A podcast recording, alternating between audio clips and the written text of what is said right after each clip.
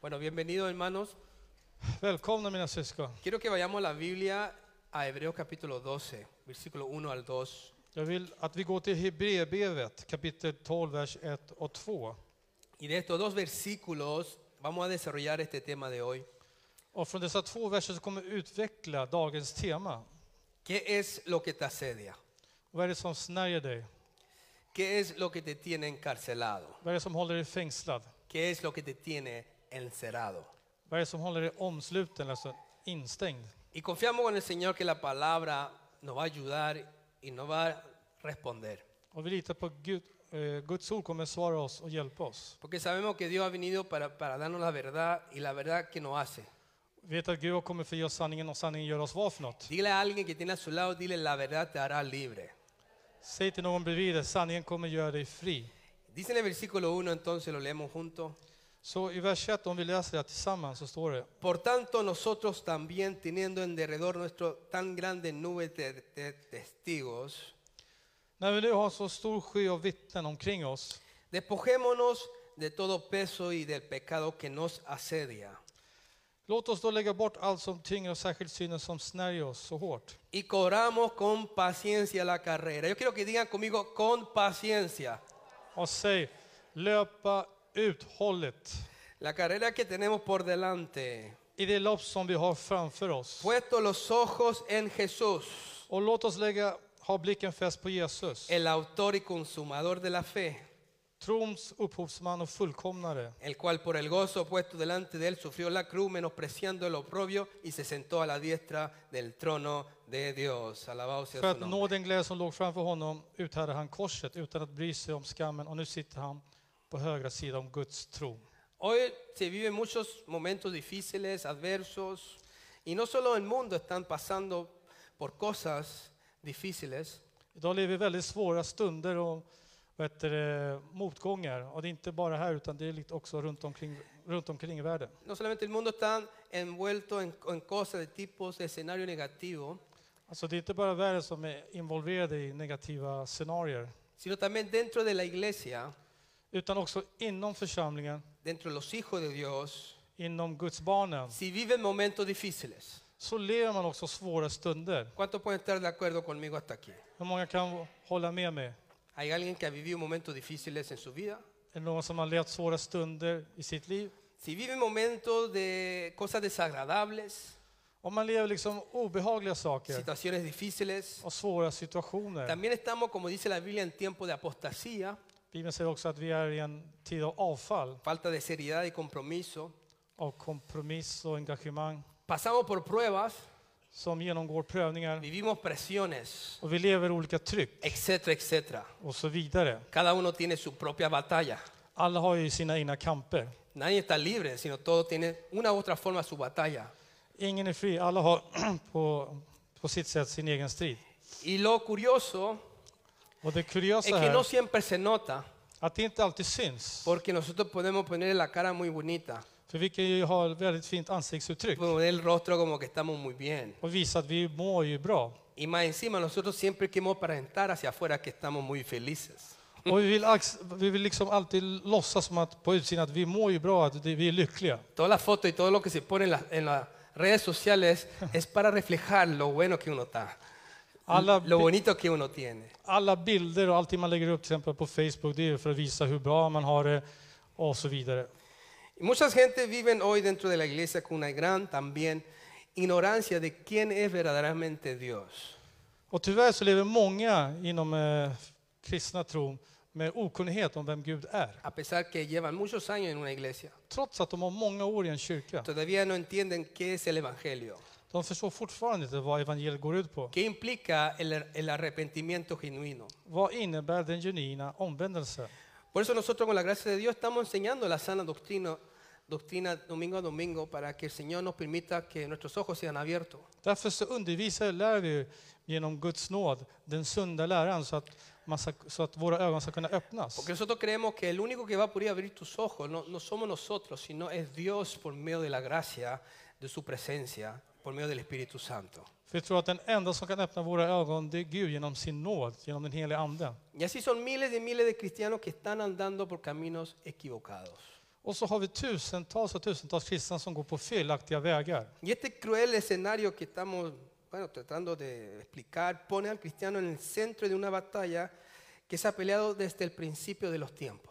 Och det här grymma scenariot eh, visar att, man, att en kristen liksom sätts i centrum och det är någonting som man har sett från början. ¿De qué batalla estoy hablando? Och vilken strid talar jag om? Estoy hablando justamente de la batalla de tu alma. Jo, jag talar om din sj- själens strid, alltså din själ. Dile a alguien ahí, dile, hay una batalla, pero que se trata de tu alma. Säg till någon bredvid dig, det, det, det finns en strid, men det handlar om din själ. Y déjame decirle, iglesia, y todos los que me están oyendo, Och låt mig säga till er församling och alla ni som lyssnar, que en la Biblia dice que Cristo vino, pero para salvar tu alma. så att Kristus kom för att frälsa din själ. En la Biblia dice en Lucas 9:56, lo podemos publicar por favor. Och i Lukas evangeliet 9.56 så lyder versen så här. Dice en Lucas 9:56, dice, porque el Hijo del Hombre no ha venido para perder las almas de los hombres, sino para qué, iglesia? Ah, para salvarlos, salvarlas. Qué poderoso. För Människosonen kom inte för att förlora själen, utan han kom för att rädda dem. Fíjense algo, Notera algo något, poderoso. någonting mäktigt. Jesús primeramente dejó el cielo. Först och främst så lämnade Herren, eller Jesus, himlen. En Filipenses muestra y enseña que Él se transformó en hombre y se hizo siervo. I Filipperbrevet står det att han tog en gestalt om människa och blev en tjänare. Predicó el evangelio del reino y del arrepentimiento. Han förkunnade eva- jag vet det, rikets evangelium och omvändelsen. Él levantó la iglesia. Så han reste upp församlingen. Él fue el que murió y resucitó. Han dog och uppstod. Él fue el que co- encomendó la iglesia al discipulado.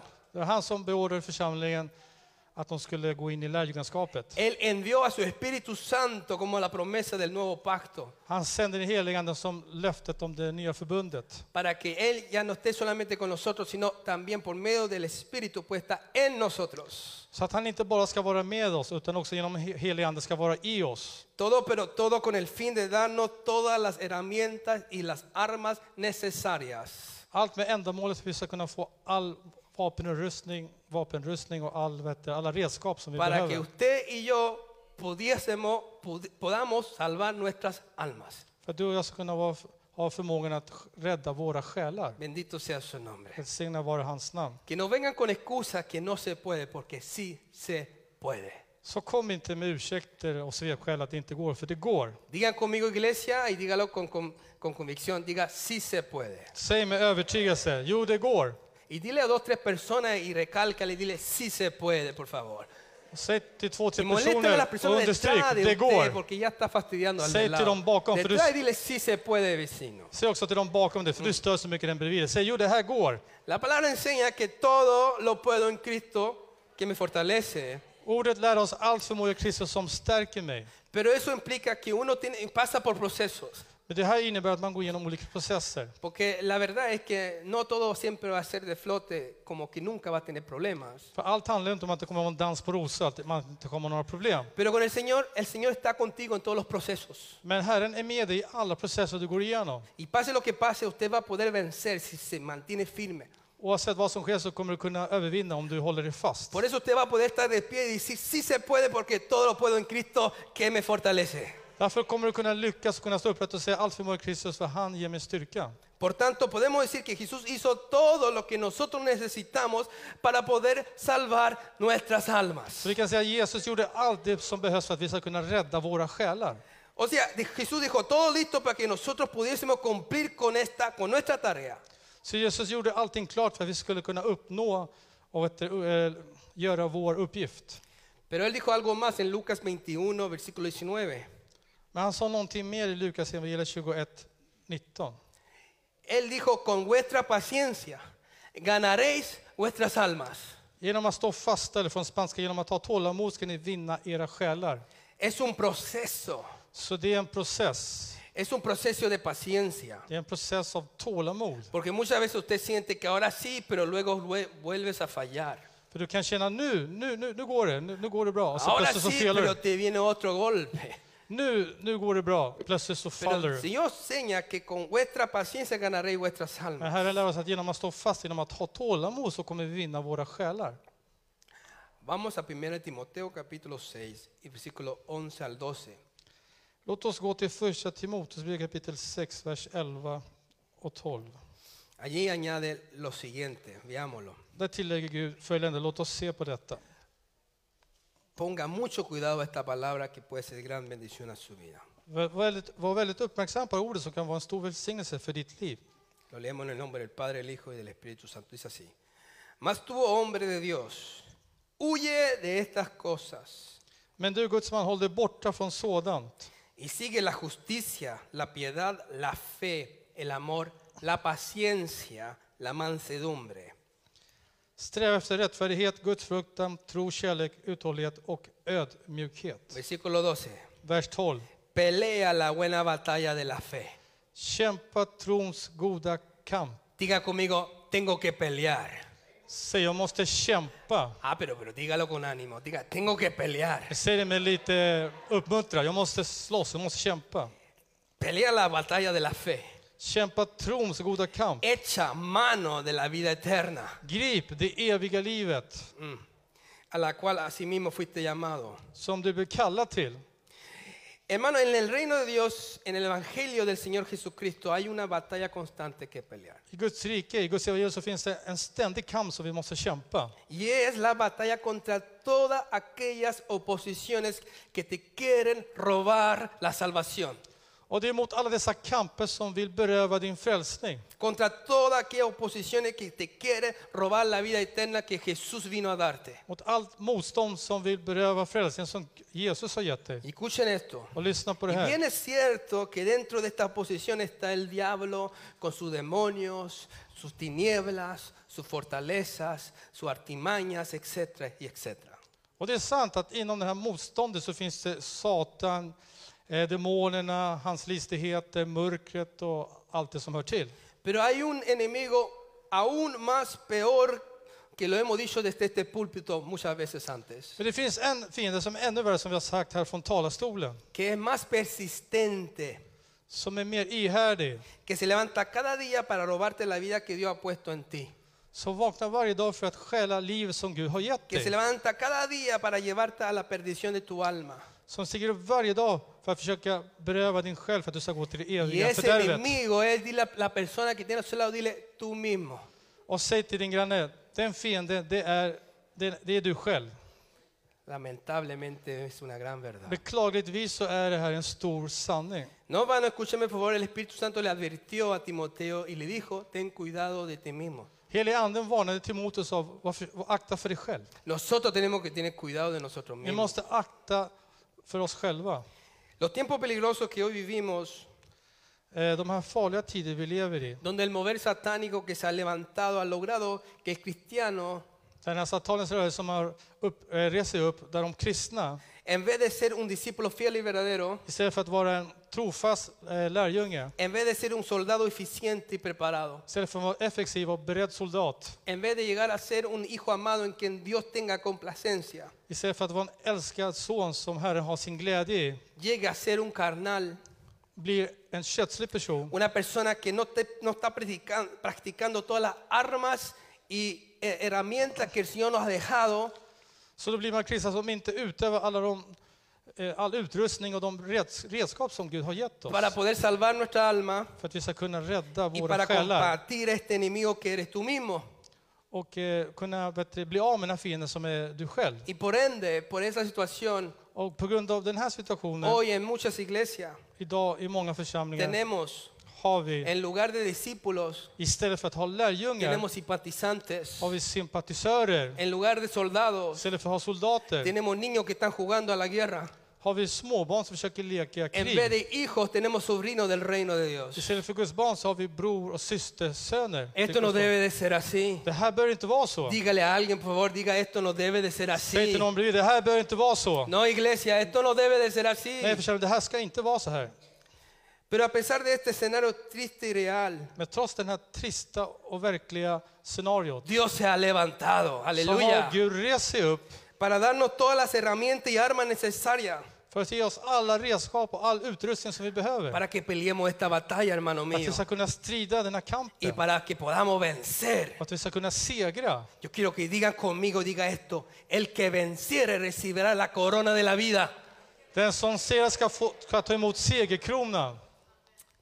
Cuando dicen amén. Hur många säger amen? Justamente en Hebreos 12, versículo 1 al 2, que leímos, Just det där, eh, där vi läste i Hebreerbrevet eh, 12, 1 och 2. revelan dos cosas Så uppenbarligen två ting en las que vive un cristiano som en kristen lever i diariamente, dagligen.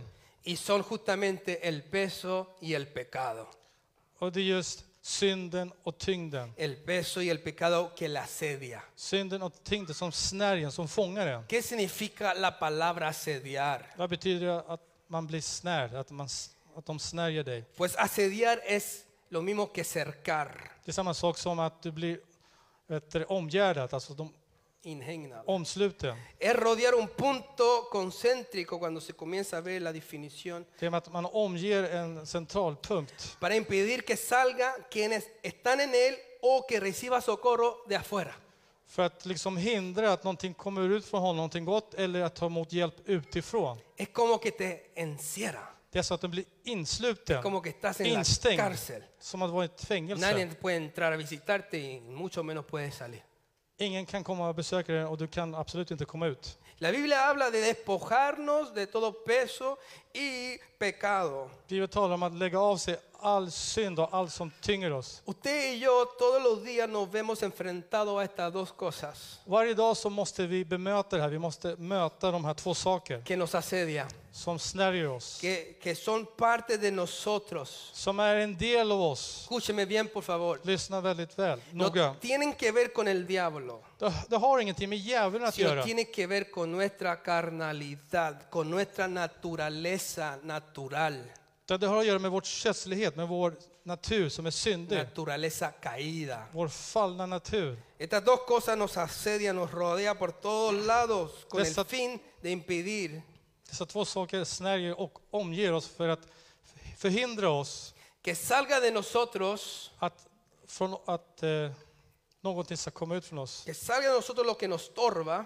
Att det som st- stör oss ska kunna komma ut. y se ponga en nosotros lo que nos falta Och att det som vi behöver ska kunna lägga sig i oss. para poder ser discípulos fieles y verdaderos, För att kunna vara sanna och trofasta lärjungar till para Herren. poder ser soldados För eficientes. att kunna vara verksamma soldater. para poder ser hijo amado en quien Dios tenga complacencia. För att kunna vara Guds älskade söner och döttrar för att han ska kunna glädja oss. Hay poder en el nombre de Det Jesús. finns kraft i Jesu namn. Iglesia, usted como yo necesitamos saber que el reino de los cielos es un lugar donde Dios ha provisto de todas las armas y herramientas que nosotros necesitamos Mina syskon, du och jag, ni måste, vi måste inse tillsammans att Herren har försett oss med all vapenrustning och alla redskap para som que vi podamos behöver. llegar a ser más que victoriosos. För att vi ska kunna vara mer än segrare. Pero el peso y el pecado que nos asedia, que nos rodea por todos lados, Men synden och tyngden som snärjer oss och omger oss från alla håll vienen para evitar que logremos el resultado que Dios espera y desea para nuestras vidas. kommer för att den ska kunna hindra och kunna liksom hejda det goda resultatet som Gud vill att vi ska bringa. Ahora escuchen lo siguiente, estos versículos que vamos a leer porque revelan de verdad lo que Cristo hizo por nosotros y cómo se ve la iglesia hoy. Lyssna noga på de här verser för det, eh, där vi kan se vad Kristus gjorde för oss och hur det ser ut nu i dagens eh, värld. Dice en Isaías 5, versículo 1 al 4. Y vamos a leer el Isaías. comienzo del versículo 7 también. Jesaja 51, vers 1-4. Isaías 5, Jesaja kapitel 5, 1-4. exacto, 1 al 4. Dice así la palabra del Señor. Så här lyder Guds ord. Están conmigo hasta ahora. Följer ni mig? Si tiene a alguien a su lado, mírelo y dígale, despierta hermano mío. Har någon bredvid dig så se på personen och säg vakna upp. Wakey, wakey, kom igen. No se pierda esta palabra. Gå inte miste om det här ordet.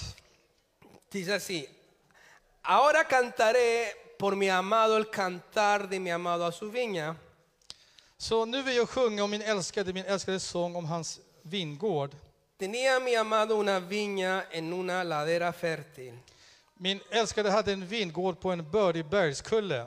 lo había cercado y despedregado y plantado de vides escogidas. Han grävde upp den och rensade den från stenar och planterade där ädla vinstockar. Había edificado en medio de ella una torre y hecho también en ella un lagar y esperaba que diese uvas y dio uvas silvestres. Han byggde upp ett eh, vakttorn mitt i den och högg ut ett presskar. Sedan väntade han att den skulle bära äkta druvor, men den bar filldruvor. Ahora pues, vecinos de Jerusalén y varones de Judá, juzgad ahora entre mí y mi viña. Och nu Jerusalems invånare och judamän, döm mellan mig och min vingård. Versículo 4. Vers 4. ¿Qué más se podía hacer a mi viña Vad mer kunde man göra för min vingård que yo no haya hecho en ella? än vad jag har gjort för den? ¿Cómo esperando yo que diese uvas ha dado uvas silvestres? Varför bad den vilddruvorna jag väntade att den skulle bära äkta druvor? En versículo 7, Och vers 7. leemos la primera parte, dice, ciertamente la viña de Jehová de los ejércitos es la casa de Israel Herren Sebaos vingård är Israels hus och juda, y los hombres de Judá planta deliciosa suya. och judafolk hans älsklingsplantering.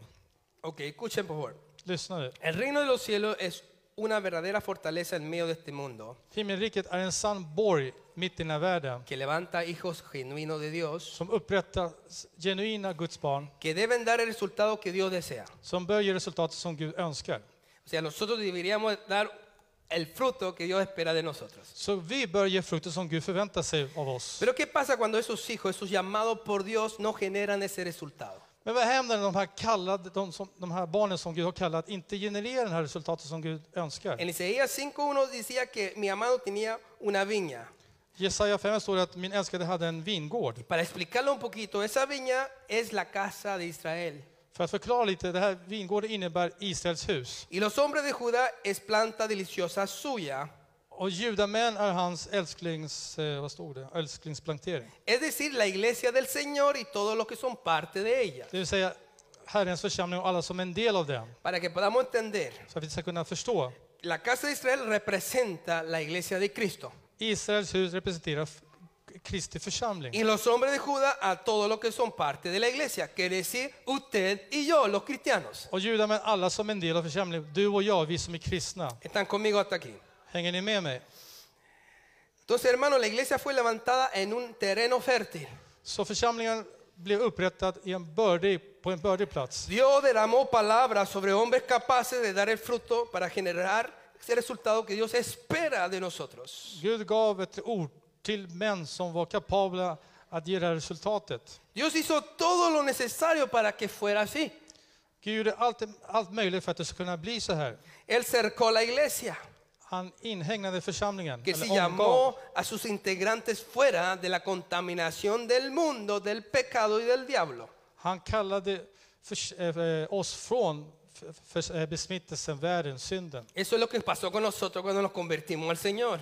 Det var det som hände oss när vi omvände oss till Herren. Lo separó para vivir el estilo de vida de Jesús. Han avskilde oss för att vi ska kunna leva i hans livsstil. Los despedregó, Så han lossade oss, alltså tog ut oss därifrån. los limpió de todas las piedras de maldiciones och rengjorde oss från alla stenar och förbannelser que había sobre nosotros. som var över oss. Cortó cadenas, Han bröt på kedjor, eh, perdonó nuestros pecados, han förlät våra synder. cambió nuestro corazón de piedra a corazón de qué? Han förändrade vårt hjärta av sten till vad? De carne, Vårt stenhjärta till ett hjärta av kött, donde pudiera morar la palabra de Dios. där Guds ord kunde bo. Y hasta, hermano mío, puso en medio de ella un lagar Och han la mitt eh, där ett presskar para que tuviese la capacidad de generar el vino y el aceite que la iglesia necesitaba.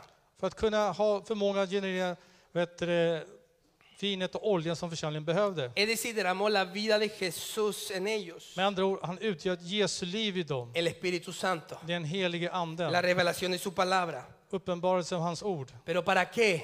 Men till vad?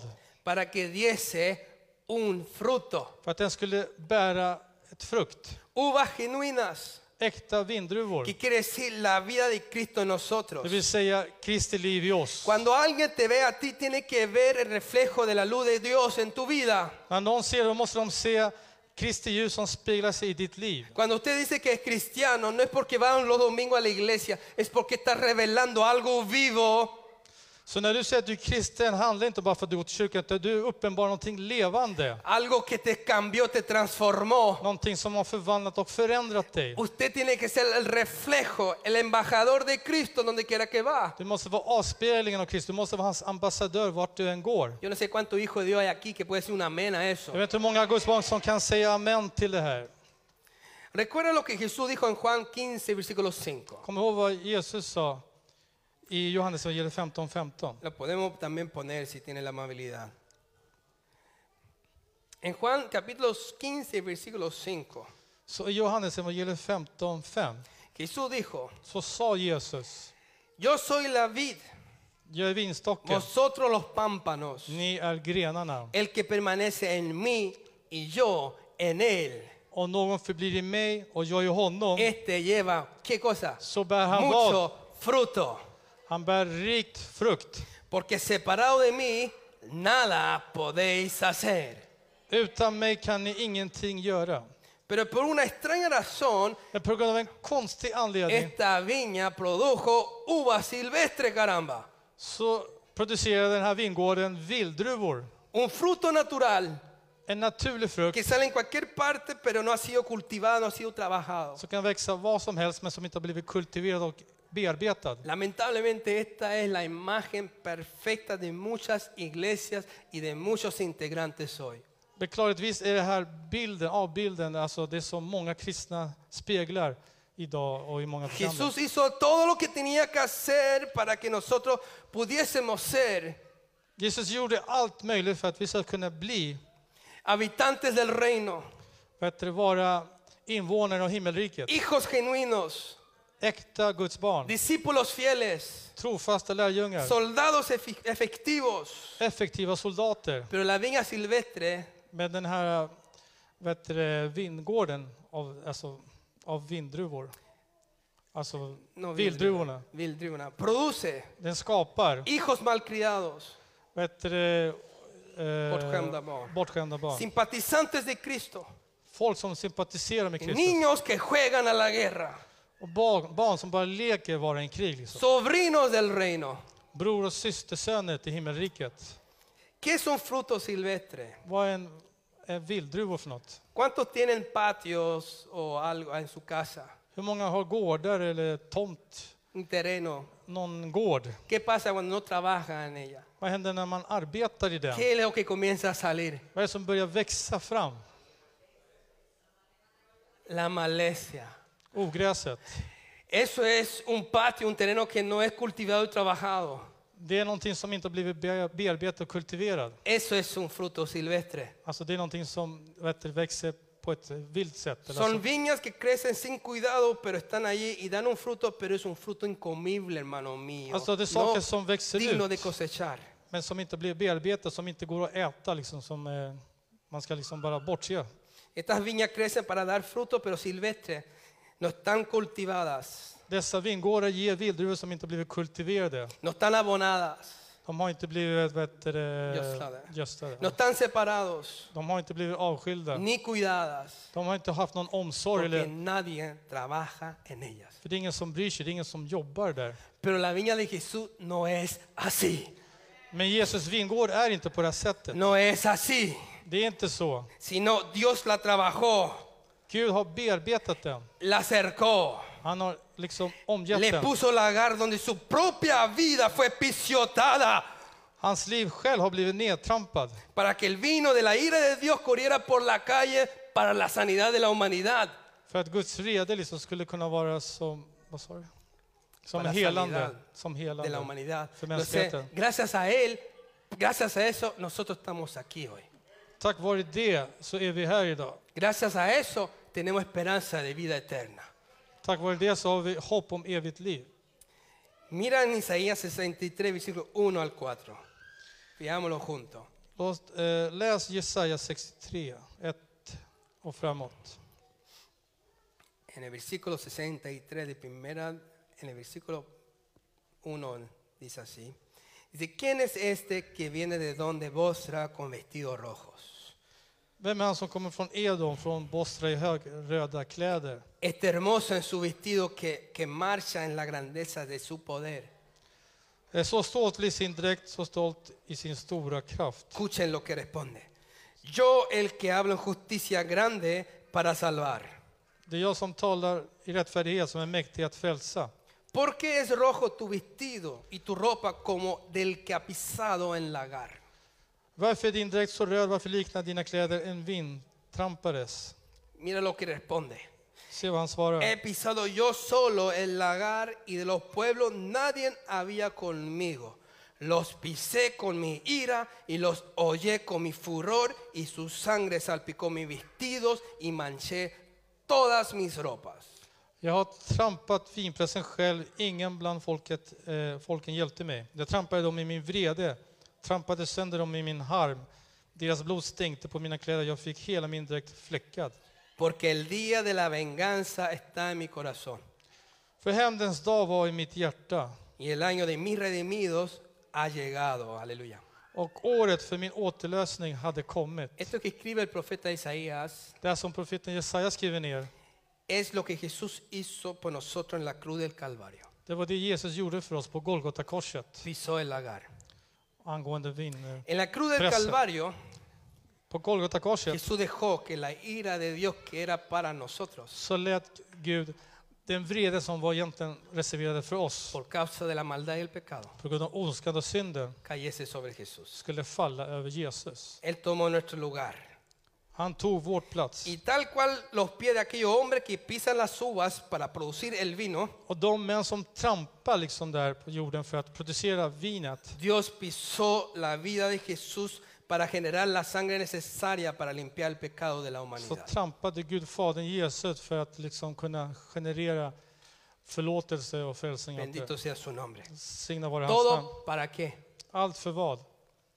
Para que demos uvas silvestres, För att vi ska kunna bära vilddruvor.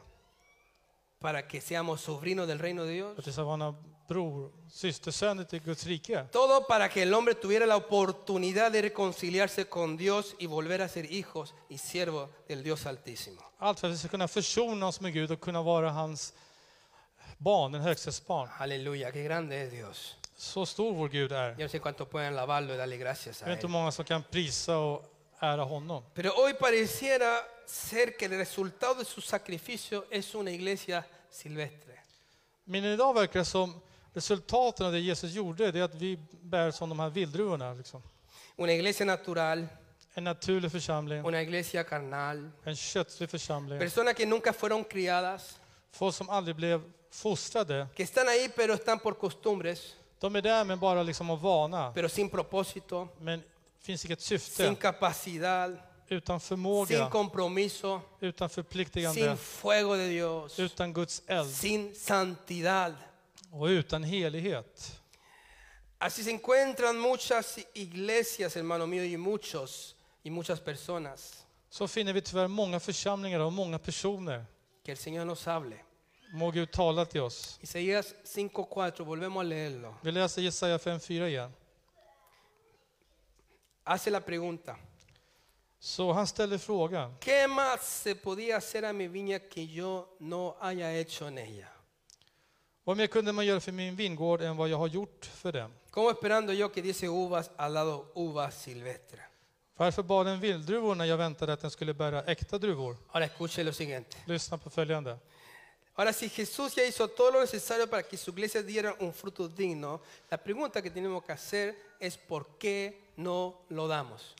Om Jesus gjorde allt det nödvändiga för att vi ska kunna bära liksom, som det här äkta druvor, varför gör vi inte ¿Por det? qué no lo damos? Varför gör vi inte detta?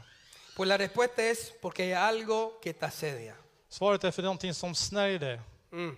Hay algo que está rodeándote, impidiendo que saque lo que te está estorbando y pueda poner lo que te falta. Det är någonting som omger dig, det är någonting som omsluter dig och som inte tillåter dig att, att du ska kunna få ut det som är onyttigt för dig och ta emot det som du Algo behöver. está allí molestando sin descanso. Någonting stör dig, liksom, Algo Utan att ge dig te vila. está estorbando para que no logre lo que Dios quiera. Någonting större för att du inte ska lyckas uppnå det du måste uppnå. ¿Y qué es? Och vad är det för något? Digan conmigo, iglesia, diga el peso y el pecado. Säg det, är tyngden och eh, synden. ¿Qué es el peso? Vad är tyngden för något? El peso es una carga, Tyngden är med andra ord en börda, un estorbo. någonting som stör. Pregunto, tu amada iglesia, Jag frågar, älskade församling, ¿cuáles son tus cargas hoy? vad, eh, vilka bördor har du idag? ¿Cuáles son tus estorbos? Vad är det som stör dig? Vad är det som hindrar dig? ¿Qué te estorba hoy que no te permite dar el fruto que Dios quiere que des? Vad är det som stör och hejdar dig som inte tillåter dig att du ska bära den frukten Gud vill att du ska ge? ¿Cuál es tu obstáculo? Vad är dina Yo hinder? quiero que usted se analice cuando escucha estas preguntas. Jag vill att ni analyserar när jag ställer de här frågorna. ¿Qué es, ¿Cuál es el pecado que no has podido dejar? Vilken, s- vilken är den synden som du inte har kunnat lämna? ¿Qué te persigue día y noche sin parar y no te deja poner los ojos en Jesús? Vad är det som förföljer dig idag när som inte tillåter dig att du lägger dina ögon på Jesus? ¿Qué te está estorbando? Så vad är det som hindrar dig? ¿Será el resentimiento? Kan det vara förbittringen, ¿Será el odio? hatet, ¿Será pensamiento de venganza? tankar av hämnd, ¿Será deseos de sexo inmoral? eh, önskningar att ha vet du, omorals eh, sex? ¿Será la perversión? Kan det vara perversion? ¿Será pensamiento de homosexualismo? Kan det vara tankar om hom- homosexualitet? ¿Será pensamiento de suicidio? Eller självmordstankar? ¿Será adulterio? Kan det vara äktenskapsbrott? ¿Será trauma que no te ha podido librar de ellas? Kan det vara trauma som du inte kunnat befria dig ifrån? ¿Será culpabilidad? Kan det vara skuld som du känner? ¿Qué es lo que te está estorbando, iglesia? Vad är det som stör dig? Vad är det som hejdar dig? Que no te deja salir de ella. Som inte låter dig bli fri från Que te det? tiene encarcelado. Som håller dig Que te fängslad? tiene tapado y no puede salir con la, y no puede abrir la boca. Där du är förstummad och inte kan öppna din mun? Una persona cuando carga algo sobre sus hombros, por causa de la carga, le cuesta mirar hacia el cielo. När en person bär någonting tungt på axlarna, då har man svårt att stå rakt eller titta mot himlen. Lo mismo pasa cuando uno tiene un problema, una dificultad, anda cabizbajo y no puede mirar al cielo. Samma sak händer när man har mycket problem eller någonting som tynger dig. Då går man ju med hu- huvudet mot marken. Por eso en hebreo dice, despojémonos, Därför står det i- i Bibeln att vi ska lägga av oss, ta ifrån oss. despojémonos de toda carga, Att vi ska lägga ifrån oss all börda. despojémonos de todo estorbo que nos rodea, Lägga ifrån oss allt som stör oss, que nos persigue día y noche sin parar. som förföljer oss kontinuer- kontinuerligt dag och natt. Iglesia, diga fuerte conmigo y diga, despojémonos. Säg högt med mig, låt oss lägga ifrån oss. La palabra despojarnos también se usa en Efesios capítulo 4, versículo 22 al 23. Att lägga av sig kan man också se i Efesierbrevet 4, 22. donde dice que debemos des- despojarnos del viejo hombre, Där det står att vi ska lämna, står det här i- från den här eh, översättningen, lämna ert gamla liv. Dice en el versículo 24, en cuanto a la pasada manera de vivir, despojaos del viejo hombre. Därför ska ni lämna ert gamla liv, alltså lägga bort den gamla människan. Dile a tu vecino, despójate del viejo hombre, Lägg bort den gamla människan que está viciado conforme a los deseos engañosos, som går under bedragen av sina begär. y renovaos en el espíritu de vuestra mente y vestido del nuevo hombre, si- creado según Dios en la justicia y santidad de la verdad. Aleluya. Låt er förnyas till ande och sanning. Este texto subraya y nos enseña que el pecado y el peso que nos persigue sin descanso están relacionados con nuestro viejo hombre.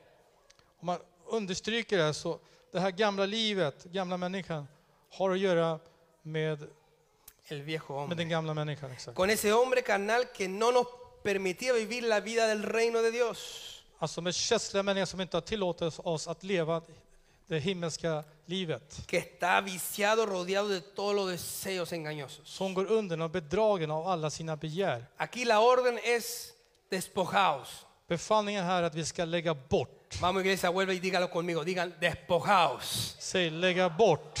Pero dígalo con convicción y con Säg det med fuerza. övertygelse. "Despojaos". Lägga bort.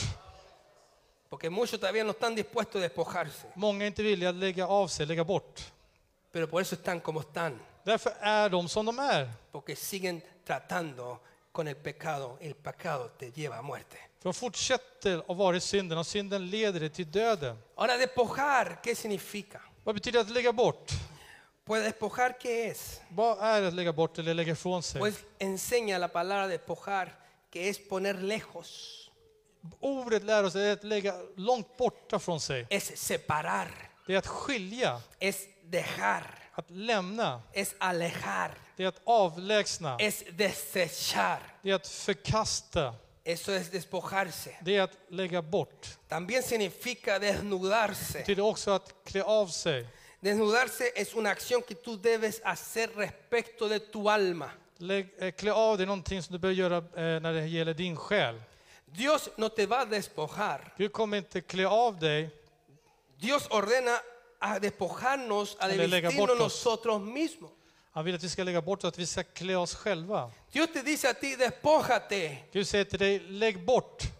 aléjate de eso, aléjate de eso que te estorba. Håll dig borta från det som stör och hejdar dig. Deja eso que te pesa. Lämna det som tynger dig. Desecha aquello que te impide dar el fruto que Dios quiere que des. Avfärda det som hindrar att du ger frukter som du bör ge. Resiste. Och stå emot. No sé si me entiende. Jag vet inte om ni förstår. Diga a la persona que está a su lado, dile, despierta caramba. Säg till personen bredvid dig, vakna upp nu då. Con otras palabras, Som med andra ord, quítale a tu carne el alimento que hace que siga generando espinos y cardos en tu vida. Lägg bort födan från köttet som skapar töstlar, vad heter det, tistlar och törnen. Quita todas las cosas que no te están ayudando, pero con violencia. Lägg bort allt det som hejdar din andliga tillväxt med andra ord med våld, Y alltså no me estoy refiriendo aggressivt. que estén pegando puñetes, sino me estoy refiriendo con ser radical. Jag talar om inte att man ska slå eller vara våldsam utan att vara radikal. Después me van a llegar llamadas, el pastor dijo con violencia. No, no, no, no me Sen kommer malentiendan. jag få några samtal och säga pastorn som med våldsamhet. Pero ¿cómo te despojas ahora? Men hur lägger du bort? Pues a través de desnudarte. Escúchame esto ahora. Lyssna, det är alltså genom att klä av sig. Cuando digo desnudarte, quiere decir ser sincero. När jag säger klä av sig, det är att du ska vara uppriktig, ärlig, Digan sincero. säg ärlig. No esconderle a Dios lo que hay en ti. Dios no puede ser Du, burlado. man kan inte lura Gud. Esto es la palabra clave para poder lograr que el peso y el pecado te dejen de rodear. Så det här är nyckelordet för att synden och, och tyngden ska sluta snära dig, försöka omge dig. El ser sincero, Att vara ärlig, despojarse, att lägga bort. fue y ha sido un problema para el hombre desde que pecó, hermanos míos. Var och har varit, eller, så- har varit ett problem och är ett problem sedan första människan syndade. Porque a ningún ser humano le gusta que se vea, que, que podamos ver sus debilidades, För ingen människa vill ju att man ska kunna se dennes sus svagheter errores, och dennes eh, fel. ver su alma desnuda. Utan se, att man ska kunna se ens själ på ett naket Todos sätt. tratan de cubrirse. Man försöker dölja det. Son muy pocos los que son capaces de dejar que su alma sea desnudada para que se vea. Escúcheme Det är bien. väldigt få. Sí, Förlåt. sí, siga. att, eh, som våg, vågar liksom visa ett naken själ, alltså visa hur man är, vem man är på riktigt. Para que se pueda ver de verdad sus sinceros pensamientos, Så att man ska kunna se personens uppriktiga tankar, sus sinceros sentimientos. personens ärliga känslor y de verdad ver cuál es tu voluntad. och se vilken vilja du har. Eso todo lo tienen muy escondidos. Det döljer man väldigt väl. Liksom. Por ejemplo, Adán no lo permitió. Adam tillät inte det här. ¿Qué hizo Adán cuando pecó? Så vad gjorde Adam när han syndade? Ay, dígame ustedes, pues, ¿qué Säg le någonting. enseñaron en la escuela dominical? Vad fick ni lära er i söndagsskolan? Se cubrió. Han täckte sig, han skyllde sig. Se cubrió de la manera equivocada. Han skyllde sig på ett felaktigt sätt. Porque no quería que Dios lo, vi- lo viera desnudo. För han ville inte att Herren skulle se honom naken. Súper ridículo. Väldigt löjligt. Como que si Dios no conociera todo lo que somos y hacemos. Som om inte Herren känner till allt det vi gör och det vi är. Es como que porque si me tapo, Dios no va a saber qué estoy haciendo. Det Det är som om jag döljer mig så kommer Herren inte se vad jag gör. Cuando los ojos de Dios están sobre todo lugar. en När todo Guds tiempo. ögon är precis överallt. Dígale a alguien, diga, Dios no se puede engañar. Säg, man kan inte lura Gud. Él sabe todo. Han känner till allt. Muchos aquí Många här viven situaciones difíciles en la semana. lever svåra situationer, eh, situationer under veckorna. Luchan con sus pensamientos. Där de kämpar med sina tankar. Luchan con sus presiones. Kämpar med all press Con de el kan ha. pecado y el peso que los persiguen. Med synden och, och tyngden som förföljer dem. Pero se justifican vistiéndose con hojas de higuera como lo hizo Adán y Eva. Men de försvarar sig och rättfärdigar sig med fikonlöv som Adam och Eva gjorde. En vez de dejar que Jesús vea tu desnudez, Istället för att s- låta Herren se din nakenhet, dina synder med andra ord. en vez de decirle, ser sincero a Dios y decirle, esto me persigue, Señor, Istället för att vara ärlig och uppriktig med Herren säga det här förföljer mig, det är det här som sker mig. esto me pasa, Det här hände mig, esto me cuesta. jag har svårt med det här. Se esconden tras una máscara de piedad Då göm- gömmer man sig bakom en mask av fromhet. y es peligrosísimo. Och det är jättefarligt. Que el Señor nos hable hoy. Må Gud tala till oss. Juan 3, versículo 19 al 21, leámoslo por favor. Låt oss läsa Johannes evangelium kapitel 3, 19-21. Alabado sea su nombre. Dice ahí, y esta es la condenación, Och detta är domen, que la luz vino al mundo y los hombres amaron más las tinieblas que la luz porque sus obras eran malas. Ljuset kom in i världen, men människorna älskade mörkret mer än ljuset eftersom deras gärningar var onda. Porque todo aquel que hace lo malo aborrece la luz y no viene a la luz Ten para som que yo- sus obras no sean reprendidas. Den som gör det onda hatar ljuset kommer inte till ljuset för att hans gärningar inte ska avslöjas. Mas el que practica la verdad viene a la luz Men den som lever i sanningen kommer till ljuset para que sea manifiesto que sus obras son hechas en Dios. för att det ska bli uppenbart att hans gärningar är gjorda i Gud. Toda persona que quiere ser una vid que da el fruto verdadero Alla som vill vara en gren som ger en sann frukt debe venir a la luz. bör komma till ljuset. La manera más fácil de despojarse, hermano mío, Det enklaste sättet att lägga ifrån sig, de una carga eh, lägga ifrån sig en börda till exempel, es pasársela a otro. det är att överlämna det till någon annan. ¿Cómo- ¿Qué pasa usted cuando tiene una preocupación y algo? Vad händer när du har ett bekymmer, någonting oroar dig? Pero un amigo o un familiar dice, no te preocupes, yo lo hago. En kompis eller familjemedlem säger jag kommer hjälpa dig. Y usted dice, uff, aquí tiene la llave, aquí tiene las cosas, qué rico se descartó, ¡Ah! qué rico. Du säger här är nycklarna, här har du allting. Vad skönt, nu slipper jag det här. ¿Sí o Liksom. no? Eller hur? Mm. En Gálatas 6, 2 dice así, I Galaterbrevet 6.2 så står det följande. escuchen esto. Och lyssna på det här. Dice, sobrellevad los unos las cargas de los otros Bär varandras bördor, y cumplid así la ley de Cristo. så uppfyller ni Kristi lag. Quiero explicar esto en unos minutos. Jag vill förklara under några Eso que minuter. pueden ayudarte, De som kan hjälpa a dig, guiarte, vägleda a dig enseñarte, och lära dig, a recordarte las armas y las herramientas que el Señor ha dado påminner dig vapenutrustningen om de verktyg som vi fått från Herren. para tratar con tus cargas, Och för att du ska kunna ta dig tur med de bördor du con har, la palabra viva de Dios med Guds levande ord y con oración, och med bön, son justamente los ministros, Como? son justamente los ministros, så är det precis tjänarna, los pastores, pastorerna, los ancianos, de äldste. los líderes que han sido apartados. ledarna som har avskilts. Dios ha puesto ministros Gud har liksom lagt que präster, puedan pastorer sobrellevar tu carga som ska kunna ta din börda y guiarte a Dios. och leda dig till Gud. Pero muchos de ustedes Men många av er prefieren callar eh, föredrar att tystna y istället decir, och säga me dio vergüenza, jag skämdes, tenía miedo, jag var rädd, no quise molestar, jag vill inte störa. no creí que fuera para tanto. Jag tror inte att det var för så här mycket liksom.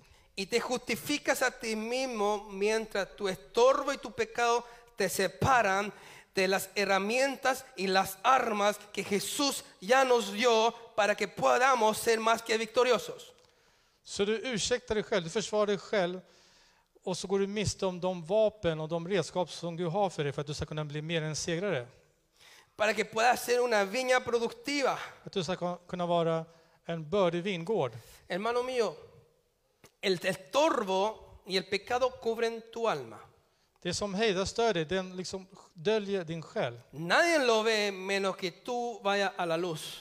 Alltså de täcker, ingen ser det om inte du går fram till ljuset. Yo puedo verlo, pero yo no tengo ni idea lo que hay adentro. Jag kan se det, men jag vet inte vad som finns i er insida. Igual conmigo. Och samma sak med mig själv. Usted me puede ver muy simpático aquí, Du kan se mig väldigt, predicando, hablando la väldigt palabra, sympatisk här som predikar Guds ord. pero nadie sabe lo que hay aquí adentro de Men mi alma. ingen ser liksom själen eller hjärtat, Solo Dios lo sabe. utan bara Gud vet. Pero si no decides venir a la luz y contar donde tu carnalidad te pesa y tu pecado, Du är inte rädd för ljuset och din kötslighet och dina synder. para recibir mi instrucción y guianza, För att få, för att få betjäning och vägledning. estás corriendo con un gran peligro Alltså om du inte går fram till ljuset, då löper du en stor risk. si no logras quitártelo en, en búsqueda de Dios. Om du inte förmår bli av med det här i sökande efter Gud. Escucha esta advertencia, Lyssna på den här varningen. que es sumamente importante y es una Como- gran verdad. Yttersta vikt och en stor sanning. Si tú no eres capaz de hacerlo, Om du inte är kapabel att göra detta, mañana ese estorbo y ese pecado imorgon så kommer det no- vara någonting som stör dig. Och Den här synden no solamente va a cubrir tu alma, kommer inte bara täcka din själ, sino va a cubrir toda tu vida. utan kommer att täcka upp hela ditt liv. Y ya va a ser demasiado tarde. Och då kommer det vara alldeles för sent. Y aparecerá, como dice la Biblia, ante, todo, ante todos los testigos, como dice en Hebreo capítulo 12, Och som det står i Hebreerbrevet 12 så kommer det komma inför alla vittnen, ante todas las eh, esferas sobrenatural, inför alla övernaturliga Det är maldal. s- sfärer av ondska, ante el reino de Dios inför y himmelriket ante la iglesia como un practicante de pecado. och inför församlingen som en utövare, en utövare av synden. Porque lo que no se confiesa För de som inte bekänner se transforma en un hecho concreto, förvandlas till en konkret exempel, en un pecado realizado. till en synd som har förverkligats. Fíjense algo y es lo último que voy a decir. Notera, och det är det sista jag kommer säga, Si Eva, Eva, om Eva hubiera ido donde Dios hade gått till Gud y le hubiera dicho, och hade sagt till honom, Señor, Dios, Herre, herregud, vino una serpiente y me habló y me dijo que no moriría si como del árbol. onden kom till mig och sa att jag inte skulle dö om jag skulle äta av frukten. Otra historia viviríamos hoy. Det hade varit en helt annan berättelse, en annan historia idag. Si Caín con Abel, Om Kain och Abel, si Caín hubiese ido donde Dios om Kain hade gått till Gud y lo hubiese, le hubiese dicho, le och, hubiera dicho, och hade sagt till honom, estoy molesto porque no te agradó mi ofrenda y, y entiendo que no me preparé, jag är upprörd för att mitt offer inte behagar dig, otra historia viviríamos hoy. så hade vi haft en annan historia idag. Si Acán con Josué que fueron a conquistar a Jericó, Om Josua kom som vet du, erövrade Jeriko, si él hubiese sido sincero con, con Josué om han hade varit vet du, ärlig med Josua, y le hubiera dicho, tengo una debilidad con las cosas de valor que sé que hay en Jericó, så att jag har en svaghet med alla värden, alla värdesaker som finns där, otra historia hubiera sido también ahí, så hade det varit en annan verklighet etcétera y etcétera. och så vidare. Pero ninguno de ellos lo hizo Men ingen av dem gjorde det här. y sus carnales ideas se transformaron en hechos concretos, en pecado realizado que los separaron de Dios para siempre. Och deras kötsliga tankar och avsikter förvandlas till att synden förverkligas. Pero hoy le digo, iglesia, en el nombre de Jesús, Men idag säger jag till er i Jesu namn. que hoy es tu oportunidad para llegar a ser un discípulo fiel, Idag är din dag, din möjlighet att kunna bli en trofast un lärjunge, soldado eficiente, un hijo amado en quien Dios tenga complacencia. en verksam soldat och en älskad son som Gud har sin glädje i. Hoy es tu oportunidad para que te prepares para el regreso de Cristo, hermano mío. Idag är din chans att du ska kunna förbereda för Herrens ankomst. Para ello necesitas venir a la luz För det här så behöver du komma fram till ljuset y despojarte ahí de todo el peso y, y pecado que te puede estar asediando a ti, och lägga te bort puede estar ahogando. all synd och allting som kan snärja dig. Esto era lo que tenía para ustedes. Det var det här jag hade Que för Dios lo er. bendiga y que el Señor siga añadiendo bendición a su Må iglesia. Gud välsigna er och fortsätta välsigna Póngase församlingen. sobre sus pies, vamos a orar al Señor. Ställ er upp så ska vi be till Herren. Gracias, mi Señor. Sí, Señor. Voy a pedir alabanza también que me acompañen. Y si pueden cantar esa adoración, Abba, Padre, que cantaban diciendo. ¿Sabe cuál?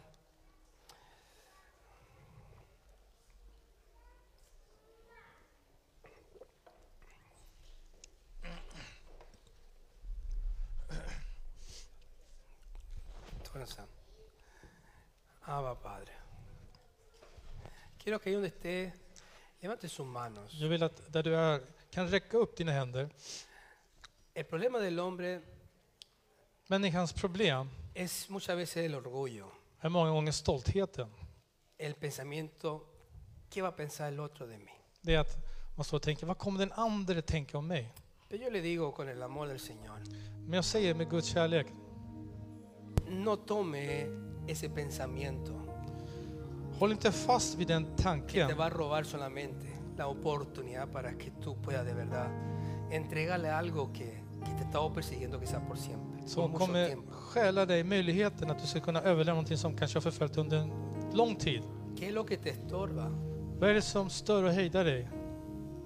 ¿Qué pecado te está persiguiendo? Vilken synd är det som förföljer Que dig? tú no has podido dejar. Som du inte har eh, f- lyckats lämna? ¿Qué pensamiento es que te quiere tener ahí agarrado, esclavizado, Vilka tankar är det som vill fängsla dig och hålla dig slav? tormentándote todo el rato? Och som plågar dig hela tiden?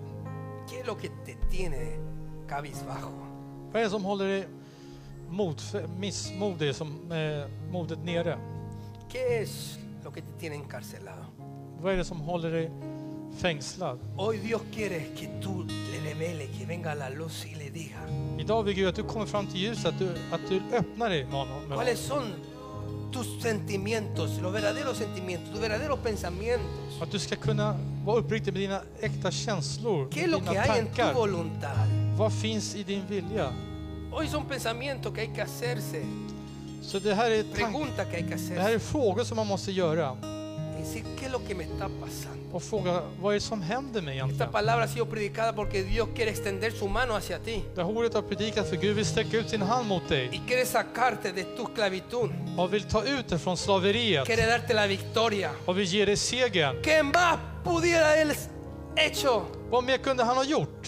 si ya lo hizo todo? Om han redan har gjort allt. Y Dios nos ha dado todas las armas y toda la herramienta que usted y yo necesitamos Och Gud har gett oss all redskap och all vapenrustning som vi behöver para poder librarnos för att kunna frigöra y oss despojarnos och lägga bort de todo saker. peso y pecado que nos hace. Och lägga bort synden och tyngden.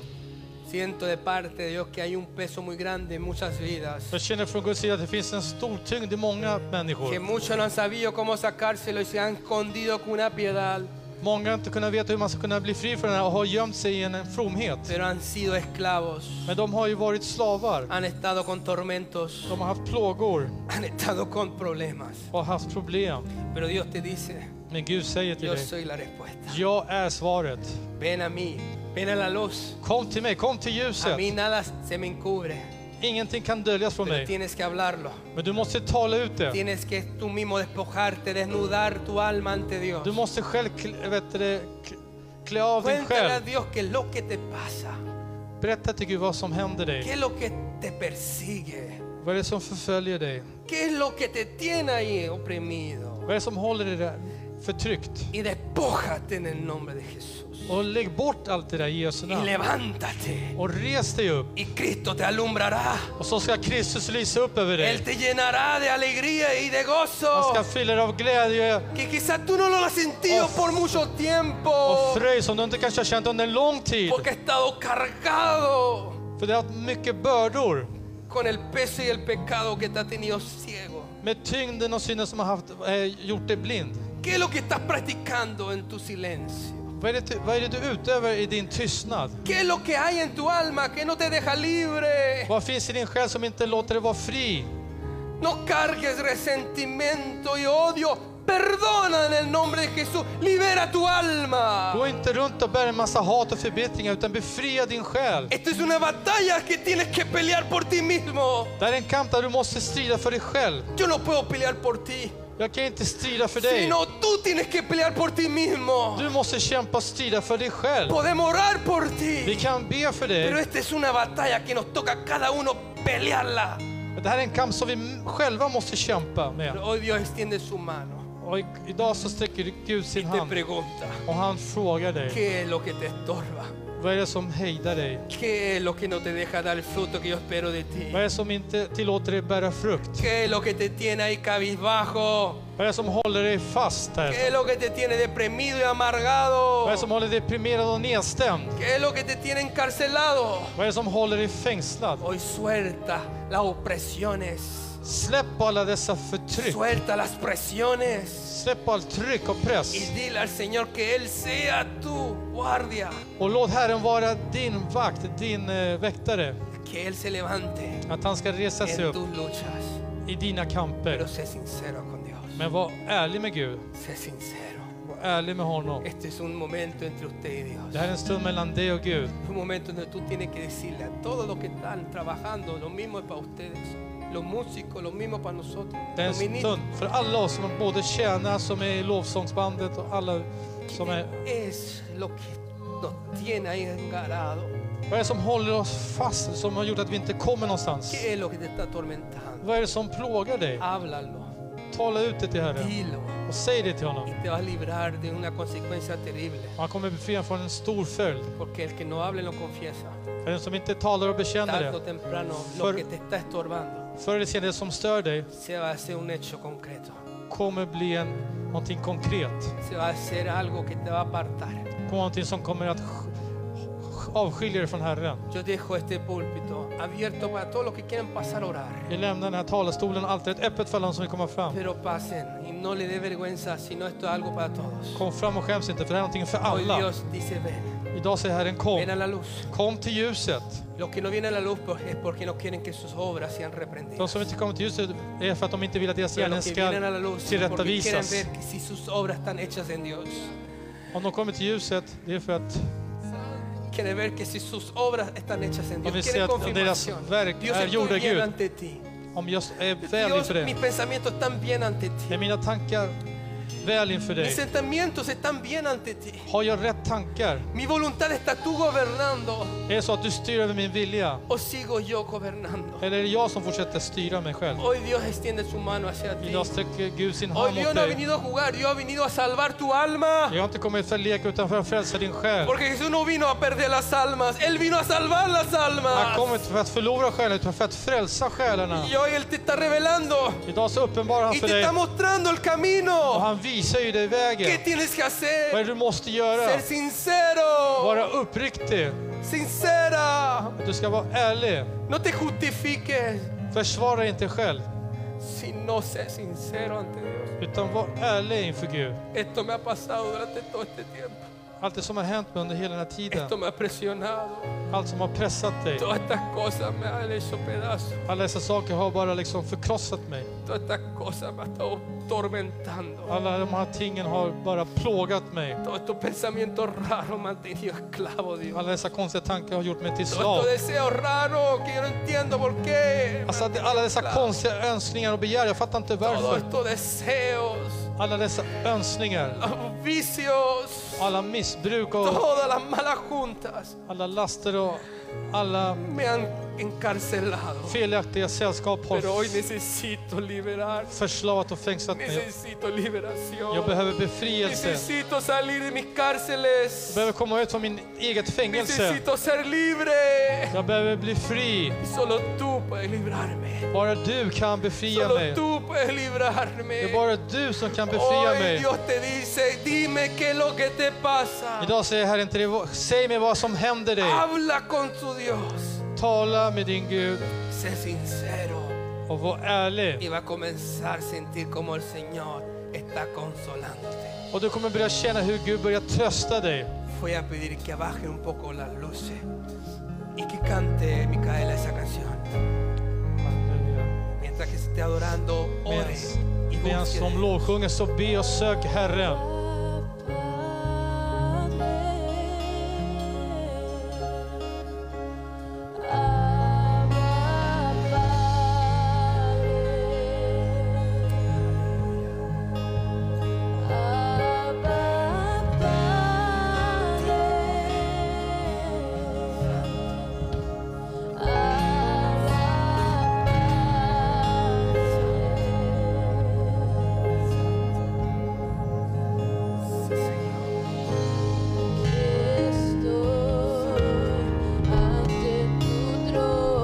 Está abierto para que vengan a buscar a Dios.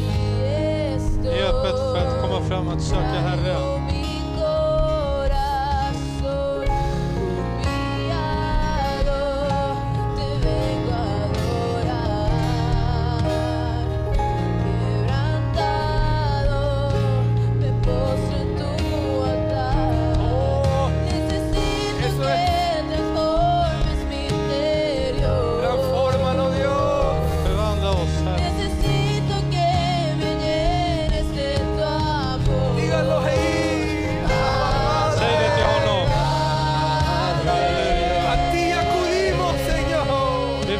dig, Herre.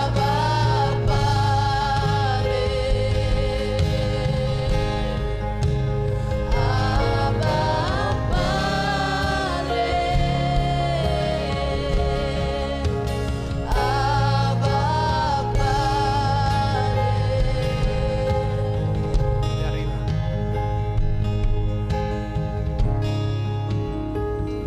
Jesus.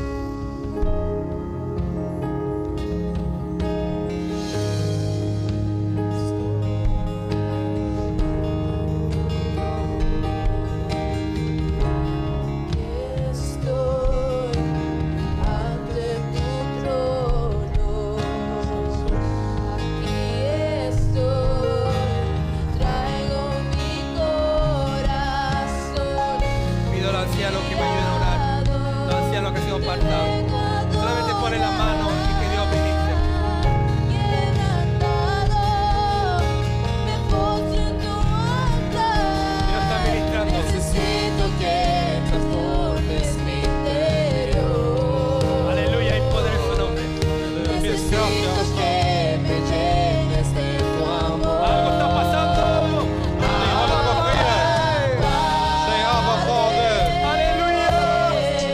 Halleluja, vi prisar dig. Abba, Padre. Abre tu boca. Öppna din mun. Busca socorro de arriba. Sök hjälp från ovan. Santo, libérate Befria dig de todo peso y från allting. el pecado que te asedia. Och synd som snärjer dig. Suelta las cargas. Släpp alla bördor. Entrégueselo al Señor. Överlämna det till Gud. Limpia tu corazón. Rena ditt hjärta. Y digo, suelto todo esto. Säg, jag släpper allt det Y här. dile lo que te está estorbando. Och säg till Herre vad som stör dig. ¿Qué es lo que te está persiguiendo? Vad är det som förföljer dig? Santo Dios. Halleluja.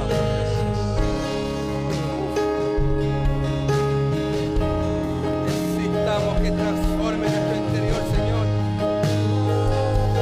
Necesitamos que transforme nuestro interior. Förvandla mitt inre, Herre.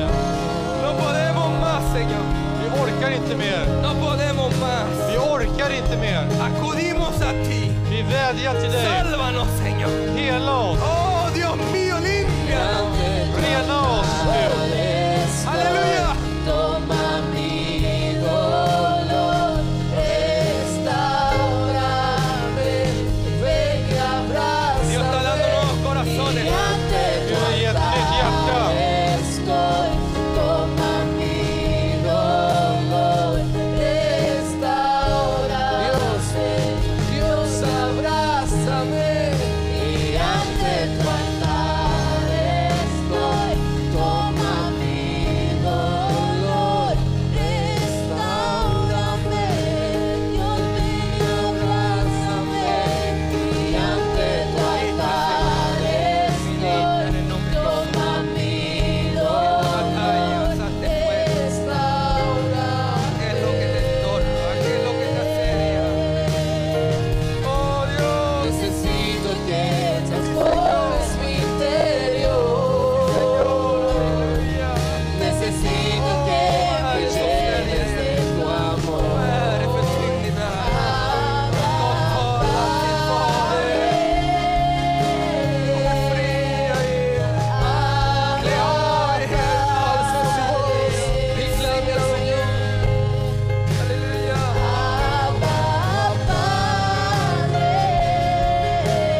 Díselo, Dios. Oh, todo ese peso. Tócalo, Dios mío. Toca su vida. No sé lo que lo tiene ahí.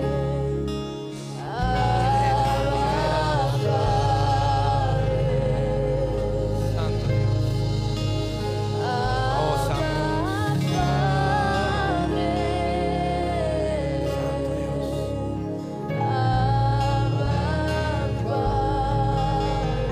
Todos los que están aquí, adelante, atrás, Alla som levanten är sus här. manos. Både här framme och bak. Hay Räck una upp, presencia de Dios en este lugar. upphöjda händer. Det finns en närvaro från Hay Gud. un- una här. atmósfera del Señor aquí. Det finns en atmosfär från Herren. Hay una presencia, una reverencia tan grande, Det hermano. finns en sån stor närvaro och vördnad. Alabado sea su nombre. Prisa vare hans Todo el namn. pueblo alabando a Dios. Hela folket bara prisa Todo el Gud. pueblo dando gracias a Dios. Hela folket tacka Herren. Levanta tu mano, Lyft upp dina sácalo händer. de tu bolsillo y levántalo en el nombre de Jesús. Ta ut händerna från fickorna och bara No lyft upp es un dem. deseo, es una orden del Det är Señor. ingen önskan utan det här är en beordran Ninguno från Gud. deshonra a Dios en este momento. Si no levante tu mano Lyft upp dina händer y dile Dios, aquí estoy, och säg här är jag Herre. aquí estoy, Här står jag Herre. aquí estoy. Här är jag Herre. Dios bendice a tu iglesia. Herre välsigna din församling. Señor, extendemos nuestras manos Vi sträcker ut våra hacia todos händer. aquellos que, Señor mío, no han pasado, pero necesitan de ti, Señor. Mot alla som inte kommer fram men som behöver dig. Que la vergüenza no lo, Señor mío, lo encarcele. Att skammen inte ska fängsla dem. Tu misericordia y tu presencia y tu poder llega donde quiera que, Señor, uno se encuentre. Att din nåd och kraft ska nå dem var de än befinner sig. Pero oye su clamor y sus oraciones. Men hör deras klagan och deras Y böner. pido que te lo levantes y lo toques donde están. Be att du upprättar dem och vidrör dem där de befinner sig. Libera su- tus hijos. Frigör dina barn, Limpia Herre. los corazones. Och rena alla hjärtan. Sana corazones. Hela hjärtan. Libéralos Befria dem de todo peso y pecado que la asedia. från all tyngd och, och ett, Hasta eh, que ellos sean synd. sinceros contigo. Tills de är uppriktiga med dig. Que ellos sean, Señor, sinceros contigo. Att de ska vara uppriktiga med dig. Muchas gracias, Señor. Tack så mycket, Herre. Espíritu Santo, Helige Ande, ministranos. betjäna oss. Ministra a cada uno que está en este lugar. Betjäna alla som är här. y trabaja en nosotros. Och bearbeta oss. Trabaja en nosotros. Bearbeta i oss. Trabaja en nosotros. Arbeta i oss. Renuévanos, renuévanos, Señor.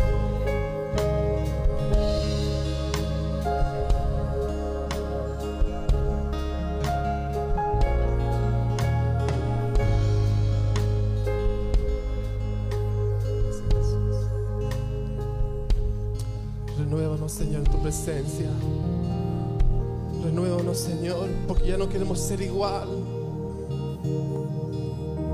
Gracias, Jesús.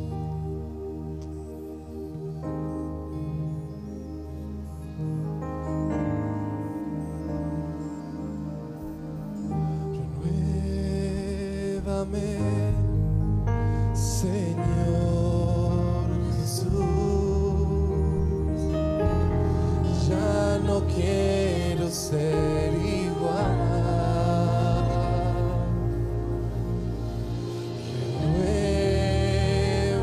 Renuévame, Señor Jesús, pon en mí, pon en mí tu corazón, porque todo, porque todo oh,